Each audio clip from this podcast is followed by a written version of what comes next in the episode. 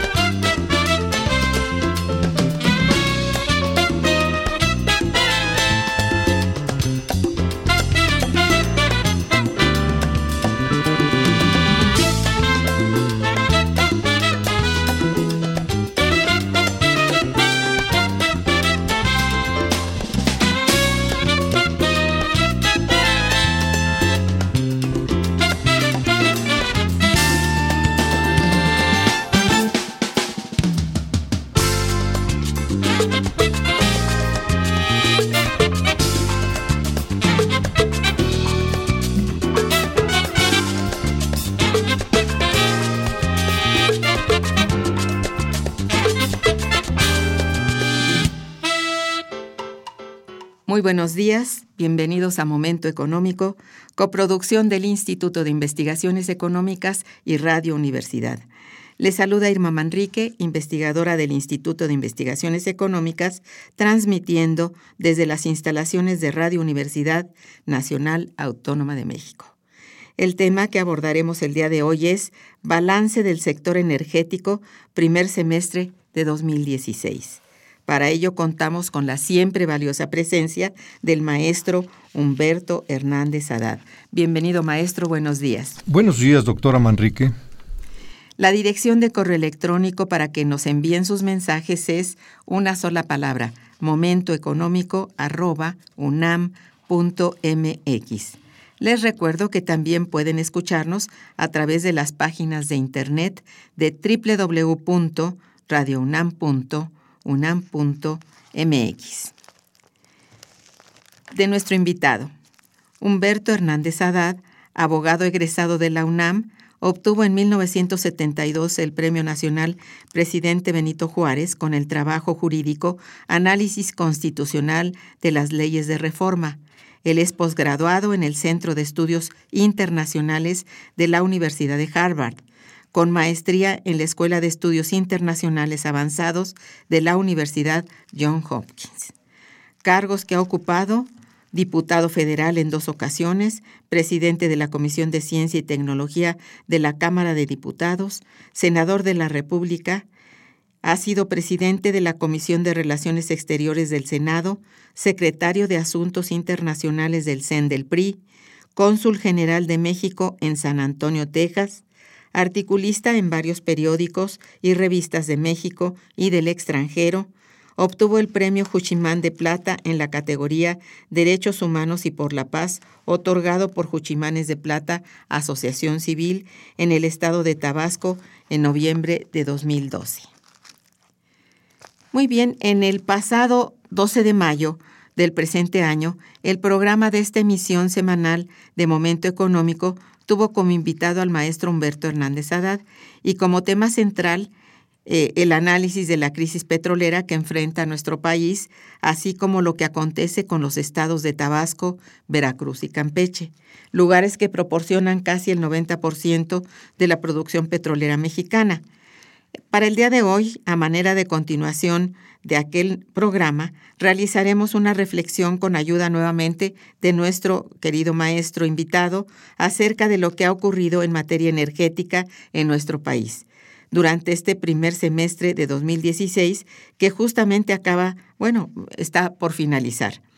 Para entrar en materia, comienzo por preguntar a nuestro invitado cómo se encuentra Petróleos Mexicanos en estos momentos, a casi tres años de haber entrado en vigor la reforma energética, maestro. Bueno, es una excelente pregunta, doctora Manrique. ¿Cuál es la situación que guarda al día de hoy Petróleos Mexicanos? Primero que nada, es importante recordar que la Ley de Ingresos de la Federación 2016 previó un precio estimado promedio del barril de la mezcla mexicana a 50 dólares. Exactamente. Bueno, la, el promedio alcanzado durante el primer semestre es alrededor de 30 dólares por barril. Estamos hablando de que en, los, eh, en las fluctuaciones que el mercado petrolero internacional ha venido mostrando, y que ha sido una sorpresa mundial para los países que tenían rentas petroleras importantes en sus presupuestos anuales, México incluido. El promedio alcanzado viene siendo de alrededor de 30 dólares por barril, lo que nos deja lejos del estimado presupuestal de 50 dólares por barril. Eh, la barrera calculada por petróleos mexicanos para poder retomar proyectos petroleros importantes es de 35 dólares. Esto es, a partir de 35 dólares barril, Petróleos Mexicanos ha considerado y declarado oficialmente estaría en condiciones de poner en marcha los proyectos petroleros que quedaron frenados por la caída del precio del petróleo. Un ejemplo de ese freno por la caída de precios lo tenemos en este momento en la, el anuncio que ha hecho la empresa para las plataformas petroleras. Pemex está llegando a acuerdos con sus principales proveedores de plataformas petroleras, renegociando un total de 53 equipos con 15 distintos contratistas. Calcula Pemex que los ahorros que va a obtener estarán en un rango de 18 a 20% y de 53 plataformas petroleras, solo se mantienen 20. 20 quedan suspendidas temporalmente y 13 se están cancelando. De las 13 canceladas, 7 eran contratos que se están dando por terminados de forma anticipada. 6 se vencen, quedando como la más afectada la China Cosle de Liujian, a la que se le han revocado siete contratos que en su mayoría eran plataformas semisumergibles para aguas profundas. De los 15 grupos de proveedores, tres son esenciales y sensibles para petróleos mexicanos, pues involucran a inversionistas en bonos colocados en el extranjero, como son el Grupo R, el Grupo Oro Negro y la Perforadora Latina.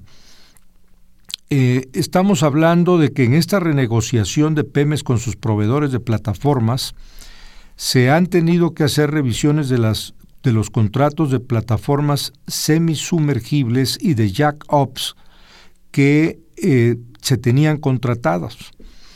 Em, hay también actores importantes como Sea Dragon México, que pertenece a Sea Drill, y FinTech, en donde se están revisando los contratos de Jack Ops, aun cuando no estuvieran todavía cercanos a su vencimiento.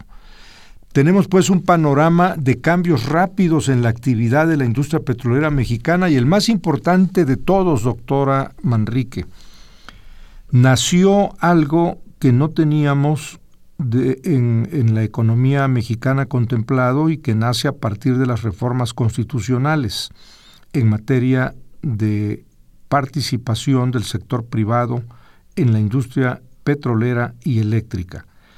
Es el nuevo reto para las pequeñas y medianas empresas mexicanas para entrar, para incursionar en la actividad petrolera y eléctrica con algo que no se conocía, la industria privada petrolera, la industria privada eléctrica. ¿Podrán, y es una pregunta que dejo aquí desde Radio UNAM, ¿podrán los pequeños inversionistas, los medianos inversionistas participar de este sector industrial privado que ha nacido en México? ¿O estamos frente a un escenario de asimetría que le da las ventajas a las grandes corporaciones, a los grandes capitales y no va a permitir que pequeñas y medianas empresas entren al concurso eh, de oportunidades, a la competencia económica en estos dos nuevos sectores. Es una pregunta, no conozco la respuesta. Bueno, lo más probable es que sea la segunda, desgraciadamente, ¿no? Ahí entonces va a jugar un papel importantísimo el regulador estatal para evitar tendencias monopólicas o cuasi monopólicas que terminan siendo una desventaja para los consumidores.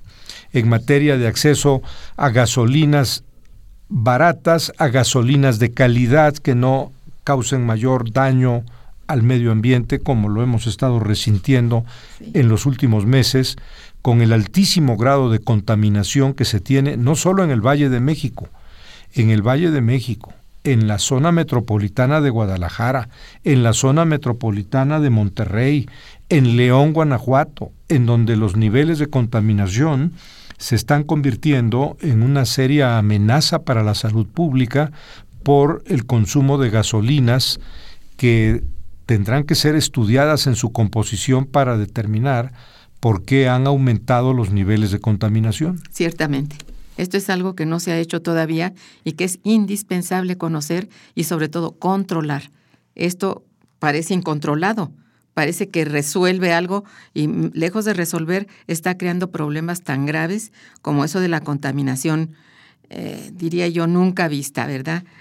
Cuando, cuando hablaba usted, doctora Manrique, del balance energético al primer semestre de 2016, eh, de inmediato eh, hay que pensar en que ese balance energético nos conduce a un área eh, que afecta a otros sectores del país, como es, por ejemplo, del balance energético se desprende también un impacto directo en el balance presupuestal, en el balance de la seguridad pública y de la salud pública. ¿A qué me refiero? En el balance de la salud pública hay un impacto evidente que ha causado una gran zozobra social en los principales núcleos demográficos del país porque algo ha pasado en el consumo energético que el nivel de contaminación llega a niveles de alta peligrosidad que van a tener un costo patrimonial en la salud de quienes vivimos en estas zonas afectadas por la contaminación a estos niveles. En el balance de la seguridad pública, todo este trastorno causado por la caída de los precios del petróleo, que especialmente en la cuenca del Golfo de México, desde Tamaulipas hasta Campeche, ha creado una zona de emergencia económica. Tamaulipas, el norte de Veracruz, el sur de Veracruz, todo Tabasco, todo Campeche tienen en estos momentos un serio problema de seguridad pública ocasionado por altos niveles de desempleo, de mal humor social, que tienen eh, en estado de alerta a las corporaciones de seguridad porque se está sintiendo un nivel alarmante criminogénico. En la Academia Mexicana de Derecho Penal que preside el penalista Alberto Woolrich, se han dado varias sesiones de estudio para investigar con qué elementos podemos diagnosticar desde el ámbito de la Academia Mexicana de Derecho Penal por qué hay esta presión criminogénica y casi todos han coincidido en señalar que tiene un origen económico. Por eso es importante desde el programa Momento Económico de Radio UNAM de decir, cuidado con la economía, porque está dando señales de estar afectando salud pública, comportamiento social con tendencias criminogénicas que crean un alarmante nivel de violencia social y de aumento en los índices delictivos, esto es, crean una atmósfera criminogénica y no solo entonces estamos frente a un problema de los hidrocarburos. No, no. los hidrocarburos fueron la mecha que llevó a detonar entonces una miriada de otros problemas socioeconómicos con los que tendremos que tener mucho cuidado de aquí en adelante. Es decir, hay que lidiar con ellos. Pero, Uno de ellos, por ejemplo, perdón, doctora Manrique, eh, le he comentado que la Academia Mexicana de Derecho de la Seguridad Social, que preside el doctor Alberto Briceño Ruiz, que es el director al mismo tiempo del Seminario de Derecho de la Seguridad Social en la Facultad de Derecho de la UNAM, en todas las sesiones que se han tenido para ver el comportamiento de los fondos de pensiones, las reservas financieras, para ir cubriendo ese acto de justicia intergeneracional que consiste en que cuando las personas llegan a determinada edad y ya no pueden trabajar, tengan una cobertura de seguridad social y el derecho a una pensión digna, pues con todo este trastorno presupuestal de la caída de los precios del petróleo, pasan a revisión integralmente todo el universo de posibilidades de acceso a fondos pensionarios y de jubilación de los trabajadores mexicanos, porque hay una merma sensible de los recursos económicos del país. Por eso en los últimos días el Instituto Mexicano del Seguro Social ha estado planteando alternativas diferentes como son, por ejemplo, diferir la jubilación de médicos y enfermeras del Instituto Mexicano del Seguro Social. Es una de las propuestas del nuevo director del IMSS, Miquel Arriola Peñalosa, quien explica que sería un alivio para las finanzas del Seguro Social diferir por lo menos cinco años a cambio de un bono el que médicos y enfermeras aguantaran. Otra solución que se ha considerado plausible para los servicios de seguridad social en un momento de estrés económico como el que ha ocasionado la caída de los precios del petróleo es que los servicios de las instalaciones hospitalarias y sobre todo de cirugía del Instituto Mexicano de Seguridad Social no tengan día de descanso, que trabajen de domingo a domingo para abatir los tiempos de espera que hay ocasiones llevan a que los pacientes que requieren de una intervención quirúrgica estén en lista de espera por varios meses. Bueno, ante ese panorama, el México petrolero ha salido de lo que era un sueño, no somos país petrolero, cambió la economía internacional y el precio del petróleo puede que llegue a recuperarse. Sería la mejor noticia para México, pero va a ser una recuperación lenta e insegura. Así es. Bien, vamos a hacer una breve pausa musical y regresaremos. Está escuchando Momento Económico.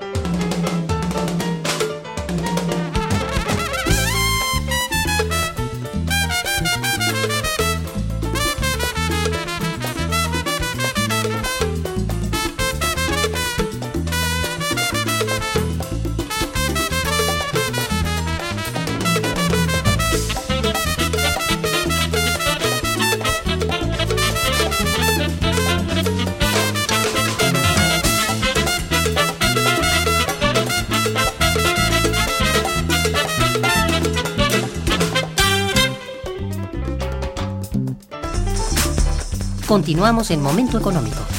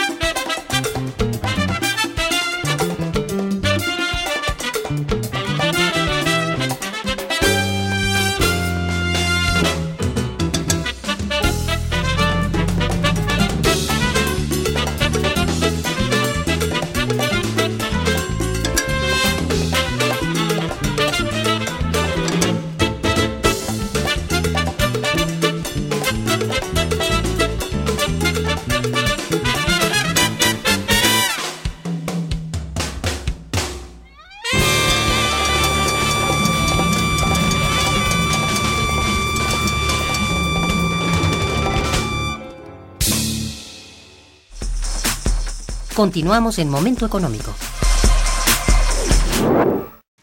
En todo caso, maestro, ¿qué tan importante y necesario sigue siendo el petróleo para la economía mexicana y cuál considera usted sería otra alternativa de ingreso que le permitiera a nuestro país continuar con su desarrollo sin depender tanto del el recurso no renovable? Qué interesante pregunta, doctora Manrique. Cuando usted lo plantea de ese modo, lo primero que tendríamos que hacer es preguntarnos los grandes países petroleros que tienen las grandes reservas de hidrocarburos, ¿cómo están contestando esa pregunta? Hay dos variantes y son opuestas. El país petrolero más rico del mundo resultó ser Venezuela. Son los venezolanos los que tienen, de acuerdo a las eh, auditorías geológicas de reservas probadas, no imaginarias, probadas, existentes, ahora sí que geológicamente comprobadas, están en Venezuela. Son del orden de 298.352 millones de barriles de petróleo. Y tener esa riqueza en el subsuelo venezolano no es garantía de nada. Tienen una inflación acumulada anual de 720%, sí. un desabasto de medicamentos en los hospitales y de víveres en los supermercados. No es entonces garantía de nada tener grandes reservas petroleras. La segunda reserva más grande del mundo la tienen los sauditas. Ellos tienen 268.293 millones de barriles de petróleo de acuerdo al informe anual eh, oficial y ellos acaban de hacer algo que parecía hace apenas unos años imposible de creer. Están anunciando un cambio de orientación radical de la economía saudita para invertir en todo lo que sea sustitutivo del consumo de combustibles fósiles, de quemar petróleo. Están iniciando un viraje económico, una reforma económica, que va a requerir una inversión muy grande, pero que coincide con lo que están haciendo también las grandes compañías petroleras como por ejemplo Shell. La corporación anglo-holandesa Shell Corporation acaba de comprobar y confirmar que va en serio con una inversión de 100 mil millones de dólares iniciales para la investigación de energías alternativas energías limpias renovables. Shell, que hizo su lugar en el mundo en el consumo de combustible fósil, ahora le apuesta a la sustitución en energías limpias renovables, principalmente eléctricas, eólicas. Y no podía ser de otro modo. Cuando uno ve la estructura de precios, pues es un gran negocio. La, lo que hace 30 años costaba más de 70 dólares el voltio, hoy las, las nuevas celdas fotovoltaicas lo, lo, generan por 70 centavos de dólares. Imagínese qué diferencia. Y cuando esas economías comiencen a aprovechar la escala de ahorro de estos consumos energéticos, pues habrá literalmente ganadores y perdedores, quienes lograron hacer el cambio. Por eso es importante que observemos qué está pasando en la industria automotriz. Usted verá en las noticias que durante las últimas semanas Tesla con el automóvil eléctrico está causando una gran noticia a nivel mundial. eh, todavía no sale a la venta y ya hay miles de pedidos de personas que ya compraron el Tesla eléctrico 3 que se va a fabricar en que ya se está fabricando en Estados Unidos, pero todavía no se entrega. Como el híbrido también de Prius. ¿no? Lo, el híbrido y eh, las corporaciones japonesas están dando la sorpresa de hacer anuncios de que pronto saldrán al mercado también a competir con automóviles eléctricos.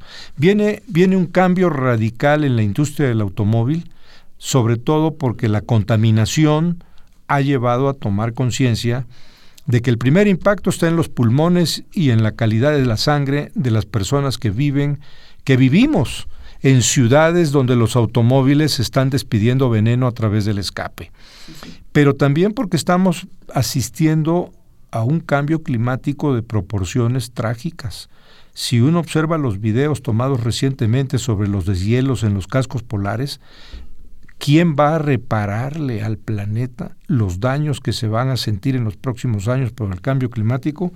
Pues alguien va a salir responsable. Yo sé que ya en varios países hay grupos de juristas estudiando cómo van a reclamar los daños causados por el cambio climático en zonas agrícolas, en zonas urbanas, en, en, la salud de las personas.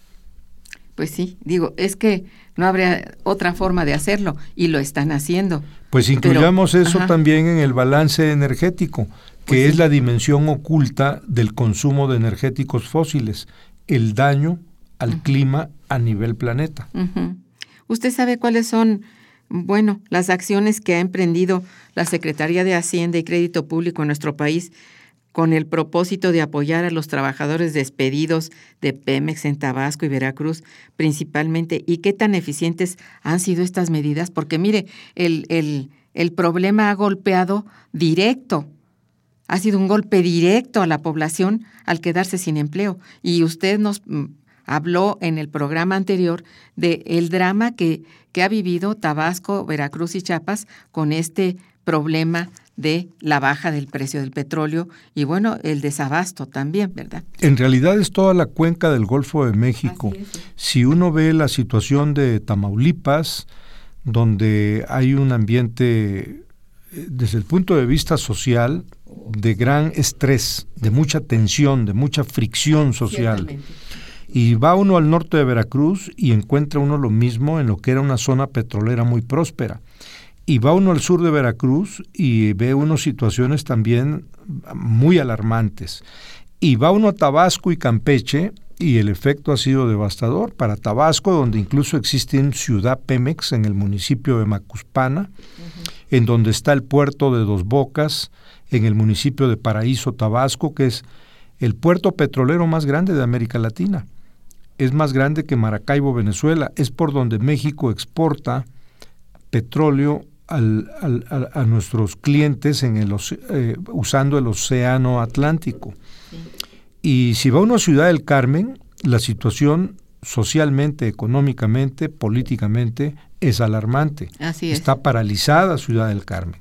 Oiga, pero esto que le decía yo a usted, eh, nos hablaba ya en aquella ocasión, en el programa anterior, de que la Secretaría de Hacienda había hecho algunas concesiones este, a los eh, trabajadores y a las personas morales también eh, que están propiamente en este momento en, más que en estrés, en, en, sin trabajo y las empresas pues quebrando, ¿no? Las pequeñas que dependen de la cadena. Bueno, ¿qué es lo que está haciendo con relación? Esto fue en Tabasco, pero en otros estados es lo mismo. Eh, todavía eh, se esperan otras medidas. No tengo conocimiento de que haya anunciado la Secretaría de Hacienda y lo tendremos solo hasta que las anuncie por el único medio por el que causan efectos legales y tienen esos anuncios validez, que es el diario oficial de la Federación.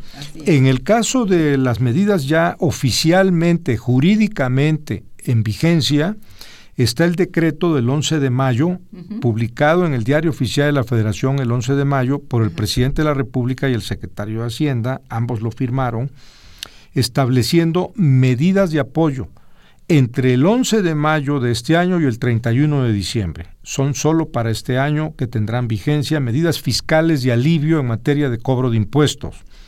No sé si estén pensando en ampliar estas medidas a otros estados de la República. Por lo pronto entraron Tabasco y Campeche y esto ha sido ya motivo de estudio muy oportuno por la Asociación de Egresados de la UNAM en el estado de Tabasco, que es un grupo de profesionistas egresados de nuestra alma mater que desde Villahermosa, Tabasco, mantienen una actividad de investigación y estudio sobre todos estos fenómenos que pues han cambiado la vida de la región. El sureste petrolero le cambió la velocidad.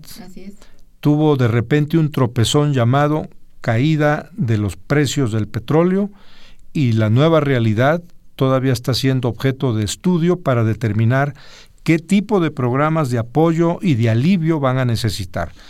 En el caso de las medidas de eh, la Secretaría de Hacienda, solamente se conoce la que es materia de decreto del 11 de mayo. No hay más. No ha habido todavía noticias. Yo creo que tendrán, yo no sé, me parece que generalizarlo, porque no se puede decir que el resto del, de la zona, ¿verdad?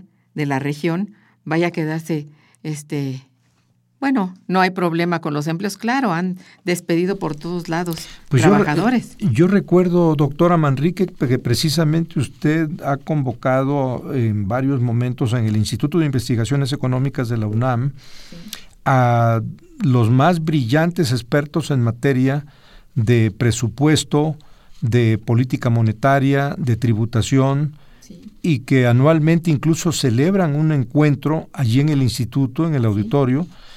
Yo creo que ahora sería un buen momento para que desde la UNAM se hicieran propuestas muy cordiales, muy técnicas, muy objetivas, para eh, ahora sí que ayudar a encontrarle una solución a lo que se está volviendo un problema ya no solo económico, sino también social y, no solo regional, sino nacional. Tarde o este temprano sí, termina siendo parte de un balance nacional. Exactamente. Bien, eh, ¿cómo se encuentra posicionada en este momento la mezcla mexicana? ¿Usted sabe? Sí, bueno, la mezcla mexicana, que es la conformación de un barril de petróleo que tiene el malla pesado, de alto contenido de azufre, el malla eh, eh, ligero y hay un eh, petróleo que precisamente se da en Tabasco, que le llaman el Olmeca Superlight. Ese, ese petróleo Olmeca Superligero tiene las mismas características que el crudo marcador saudita, 34 grados PTB, que es Chulísimo. una casualidad geológica, que la misma calidad de petróleo que hay en las arenas del desierto saudita sea el que tenemos en el trópico húmedo tabasqueño y que es un petróleo muy valioso. De la mezcla entre el pesado de alto contenido de azufre y el superligero sale que se ha estado cotizando en alrededor de 30 dólares durante el primer semestre. Ah, muy bajo, ¿no? Bueno, si consideramos que eran 50 dólares el, precio calculado en la ley de ingresos de la federación, pues, pues sí, estamos 20 dólares abajo. Y eso, eh, vaya, pues no me gusta en el sentido de que no, no ha hecho algún esfuerzo el país para pues, colocar o recolocar esa mezcla. No hay posibilidades. Es que yo ignoro si esto se puede hacer, ¿no? Eh, es que eh, se dieron dos fenómenos. Por un lado, el fenómeno de que están empujando una transición energética a las principales economías. Ya comenzó, de hecho, la transición energética. Hay algunos expertos que consideran que a partir del año 2025 se inicia el año del adiós al petróleo, porque hay ya un esfuerzo deliberado de hacer transición energética, entre otras razones, porque quemar combustibles fósiles es seguir haciendo un daño al clima del planeta. Y sin un resultado, digamos, este rentable, pues no no es el resultado que se esperaba. Esa es una parte, pero por la otra está la parte geopolítica en donde los conflictos entre los principales productores de petróleo ha llevado a crear este problema en el mercado petrolero con una sobreoferta. Por un lado estuvo la estrategia de Estados Unidos de querer ser autosuficiente e incluso exportador de petróleo utilizando el fracking hidráulico, la, tecnología de fractura hidráulica para sacar petróleo y gas también a través de una tecnología que está todavía en tela de duda por sus efectos tóxicos en el medio ambiente y a la salud humana. Y con esa aportación conmocionó al mercado internacional del petróleo de que Estados Unidos usando fracturación hidráulica no solo era autosuficiente, sino podía comenzar a competir como país exportador, los sauditas tomaron una decisión. Y esa decisión ha vuelto incosteable la fracturación hidráulica y ocasionó una sobreoferta porque los sauditas tienen un costo de producción muy bajo y pueden inundar el mercado petrolero. Y se agregó otro problema también político-religioso. Entre el conflicto histórico sunita-chiita del mundo musulmán entre sauditas e iraníes, se dio el final de las hostilidades entre el gobierno de Washington y el gobierno de Teherán, que llegaron finalmente a un acuerdo para normalizar sus relaciones, les devolvieron a los iraníes 150 mil millones de dólares que les tenían congelados en distintos bancos del mundo desde el embargo que había decretado el gobierno de Estados Unidos al gobierno de Irán, y ahora Irán, vuelto a la normalidad, ha anunciado que regresa al mercado petrolero y que entra a agregarse a la sobreoferta mundial de petróleo. Pues no es muy bueno el, panorama con esto. Estamos hablando entonces de un mercado muy competido, con oh, sobreoferta y con presiones geopolíticas e incluso de conflictos religiosos al interior del mundo islámico. Qué barbaridad. Bueno, pues vamos a hacer un puente musical y regresaremos. Está escuchando Momento Económico por Radio UNAM.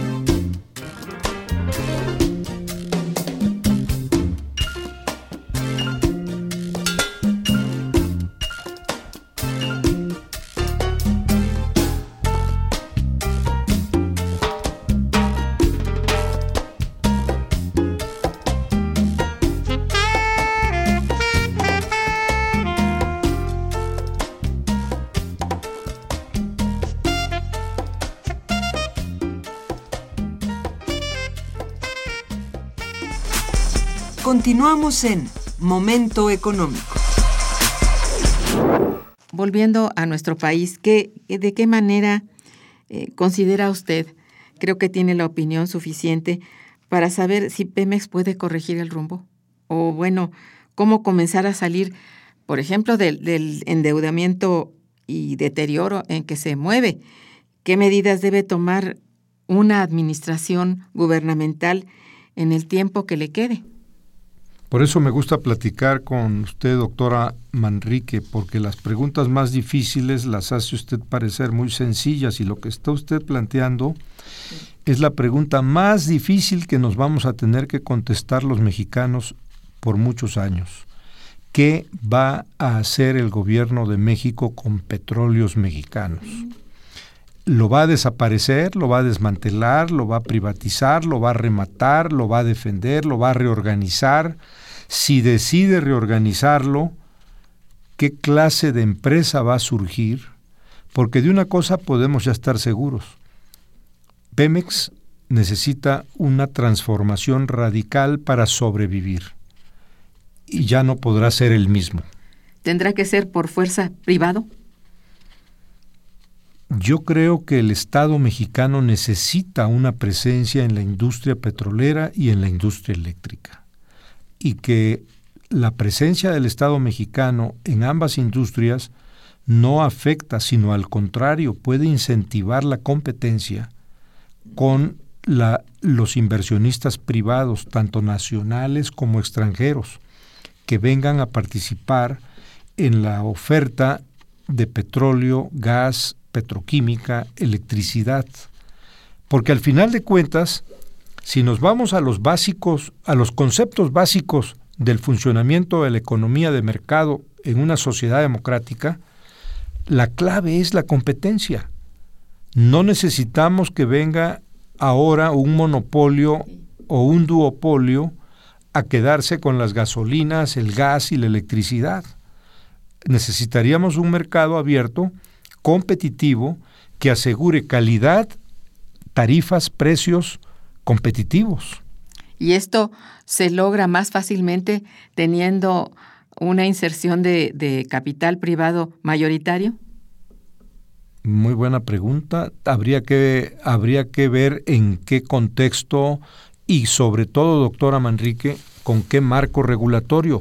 Yo creo que de lo que aquí estamos hablando es de la enorme responsabilidad que van a tener los entes regulatorios del gobierno mexicano, especialmente en la Comisión Federal de Competencia Económica, que van a tener que estar muy atentos al comportamiento de los nuevos actores en petróleo, gas y electricidad para vigilar que realmente hayan eh, eh, eh, entrado a participar en un mercado donde aseguran que están dando precios competitivos y que hay calidad en los servicios.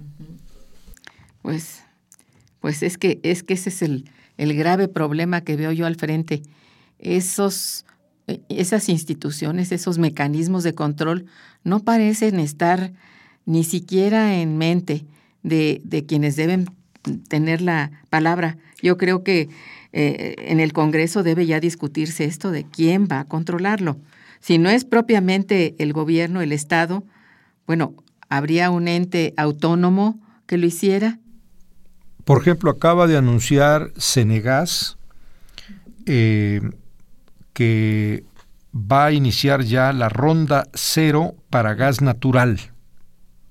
Bueno, ya hubo las rondas de los yacimientos de petróleo, vienen las rondas para licitación a nacionales y compañías extranjeras para el gas natural.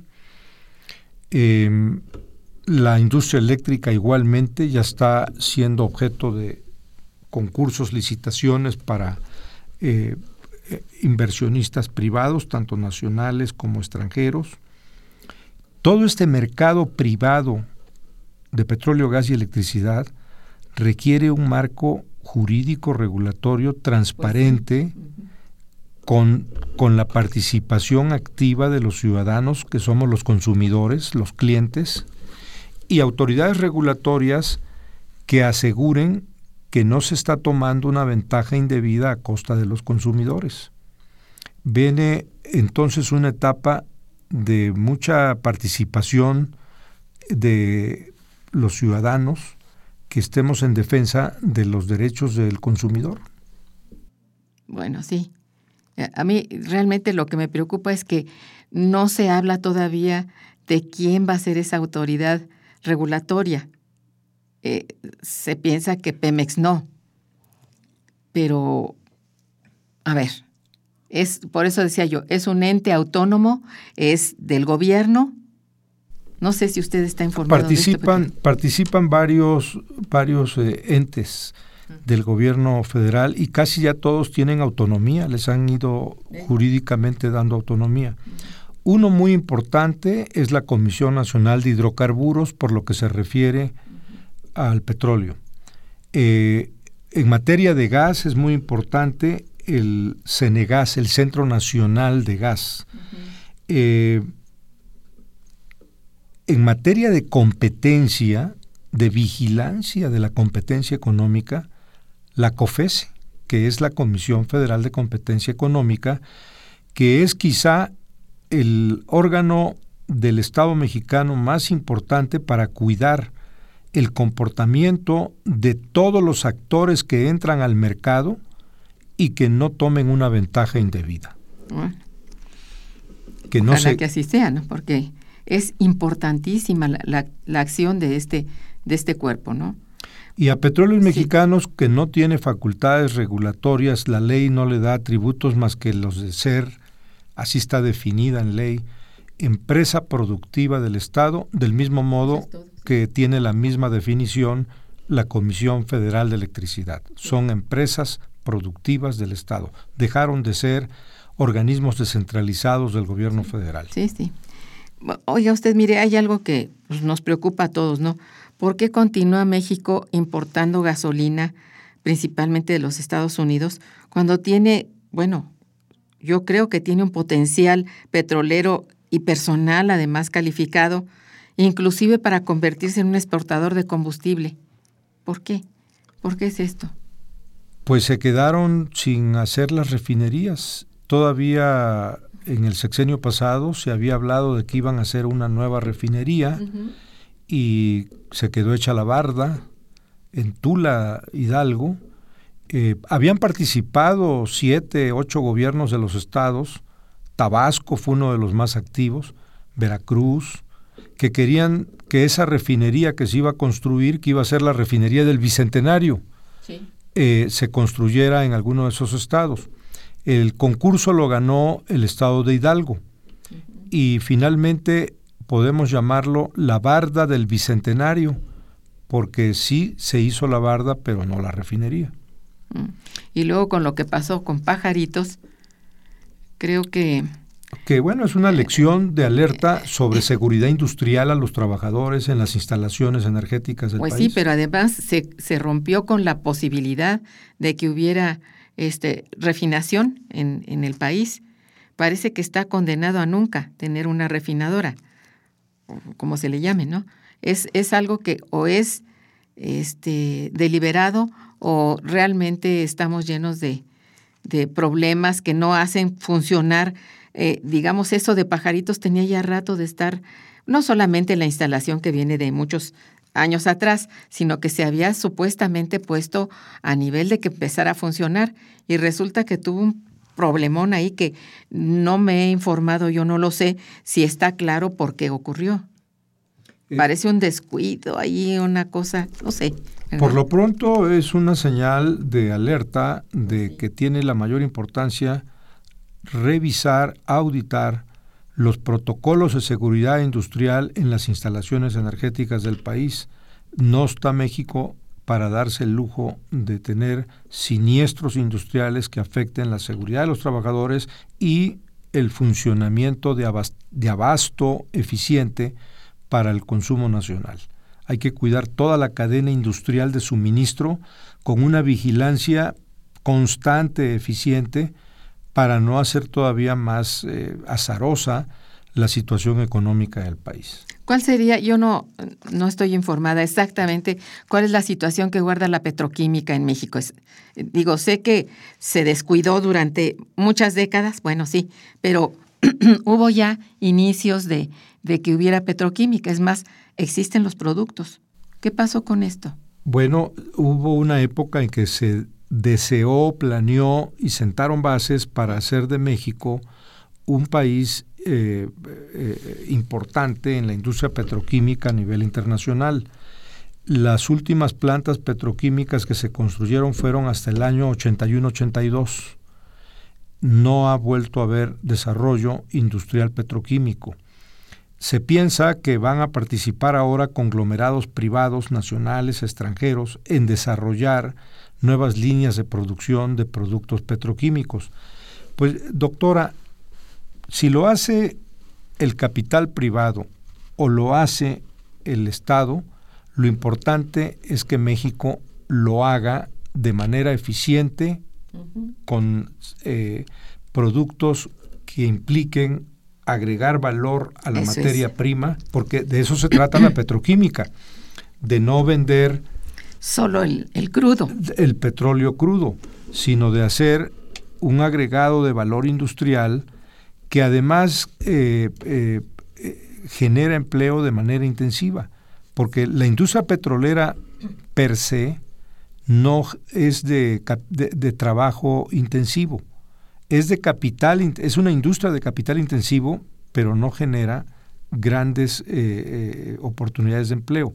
Lo que sí genera el empleo es la actividad de valor industrial agregado en la industria petroquímica. Sí, claro y en eso vamos retrasados porque el desarrollo industrial petroquímico de México se detuvo en 1982. Así fue. Y digo yo, bueno, ha habido como que intentos de que esto se estimule, pero no se le pone atrás ningún recurso ni ninguna decisión, una toma de decisión política en su momento, y ahora también tendría que ser política de, de empresa, ¿no? y no parece tampoco haber por ningún lado el atisbo. Esto sería, no digo yo fácil, sería factible de que ocurriera, ¿no es cierto? Lo veo muy factible y le digo quienes tienen rápidamente la información para hacerlo. El día que se junten la Facultad de Ingeniería Química de la UNAM y la Facultad de Economía de la UNAM a buscarle una solución a este tema, le aseguro que tenemos el programa de desarrollo de la industria petroquímica mexicana. Ojalá que así sea. Pues le agradezco muchísimo, de veras, maestro, el haber estado con nosotros en este programa, uno más.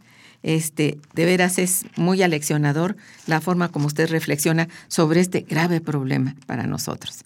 Eh, muchas gracias a nuestros radioescuchas. Estuvo en los controles técnicos Miguel Ángel Ferrini.